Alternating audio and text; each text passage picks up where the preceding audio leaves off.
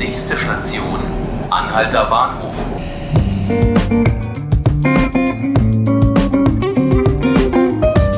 Herzlich willkommen, liebe Zuhörerinnen und Zuhörer zu 5 Minuten Berlin, dem Podcast des Tagesspiegels. Mein Name ist Markus Lücker und ich möchte mal heute mit Ihnen über Tiere in Gefangenschaft reden.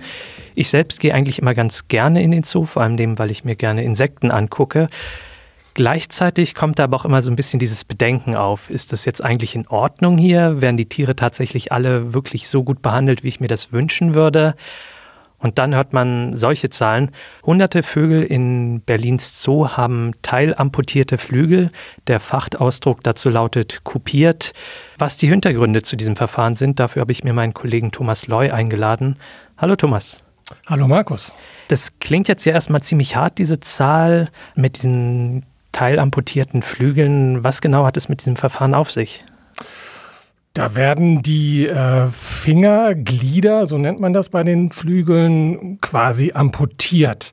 Also ne, Finger sind ja quasi das, was bei den äh, Vögeln äh, die Flügel sind und äh, da werden quasi die letzten Fingerglieder amputiert und das führt dazu, dass die Vögel nicht mehr fliegen können und dauerhaft flugunfähig sind. Und das ist hoffentlich verboten? Das ist wohl schon seit einiger Zeit äh, verboten. Da hat äh, die Tierschutzorganisation äh, PETA 2017 auch nochmal einen größeren äh, Aufschlag gemacht und äh, Zoos äh, quasi nicht verklagt, sondern eine Strafanzeige gestellt gegen Zoos weil die Peter-Leute glaubten, dass diese Praxis des Kopierens immer noch in Zoos gehandhabt werde. Mhm. Und jetzt diese hunderten Tiere, die jetzt hier als Zahl aufgetaucht sind, was hat es damit auf sich? Haben wir es mit was Illegalem zu tun? Nee, die haben quasi Bestandsschutz. In der Form, äh, zumindest wenn man den Zoobeteuerungen äh, Glauben schenken äh, mag und kann. Äh, die haben Bestandsschutz, weil diese Tiere, so sagt der Zoo, äh, vor Inkrafttreten dieser Tierschutzrechtsnovelle ähm, schon äh, ja, kopiert worden sind. Und die leben eben weiterhin in ihren Gehegen. Und äh, ja, wenn die mal gestorben sind, dann werden also die Jungvögel, überhaupt jetzt die Jungvögel, die danach kommen, die werden anders behandelt. Die werden in der Regel, deren Flügel werden in der Regel gestutzt. Das heißt, die Federn werden gestutzt, dann können sie auch nicht fliegen, aber diese Federn wachsen halt nach und das Stutzen muss immer wiederholt werden. Und das ist dann, klingt jetzt erstmal, Stutzen klingt jetzt erstmal unproblematisch. Ist das so unproblematisch? Ja, gut, einige Experten finden das auch nicht so toll, weil die Vögel schlichtweg einfach nicht fliegen können, was ihrer Art entsprechen würde. Und es gab schon mal einen Fall im Frankfurter Zoo vor einigen Jahren, dass äh, einige Flamingos äh, leider vom Fuchs erwischt wurden, weil sie nicht rechtzeitig wegfliegen konnten. Mhm, also der ist da eingedrungen, hat sie sich geschnappt, weil die Flamingos nicht mehr abhauen konnten. So was passiert.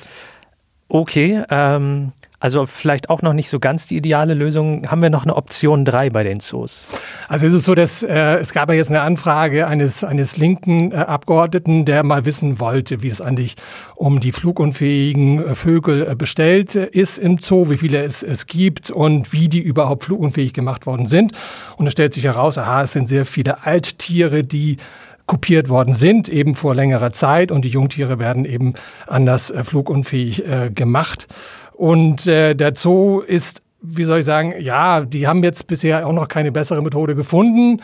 Äh, haben aber angekündigt, dass sie langfristig auch das äh, Stutzen äh, der, der Flügel nicht mehr machen wollen, sondern die Vögel, auch die größeren, wie eben Flamingos, äh, Maribus und äh, Gänsevögel, diese größeren Vögel, die normalerweise in den Gehegen äh, flugunfähig herumstehen, dass die künftig auch in den Volieren, also in großen Volieren untergebracht werden sollen, wo sie eben fliegen konnten.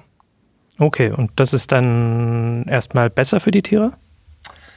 So ist wohl die Auffassung des Zoos. Da gibt es wohl unterschiedliche Meinungen drüber, weil es eben auch in Volieren passieren kann, dass solche Feinde wie Füchse oder auch Greifvögel äh, auftreten und äh, die Vögel in Panik geraten, auffliegen, gegen die Begrenzungen, gegen die Zäune, gegen die Voliere äh, fliegen und dann auch Schaden davon tragen. Okay, ich sehe alles nicht so ganz ideal, aber naja, mal sehen, was sich der Berliner Zoo so einfallen lassen wird. Vielen Dank für deine Einschätzung, Thomas. Gerne. Das war 5 Minuten Berlin, der Podcast des Tagesspiegels. Falls Sie uns abonnieren wollen, Sie können uns folgen auf Spotify und iTunes. Mein Name ist Markus Lücker und ich wünsche Ihnen noch einen sehr schönen Tag.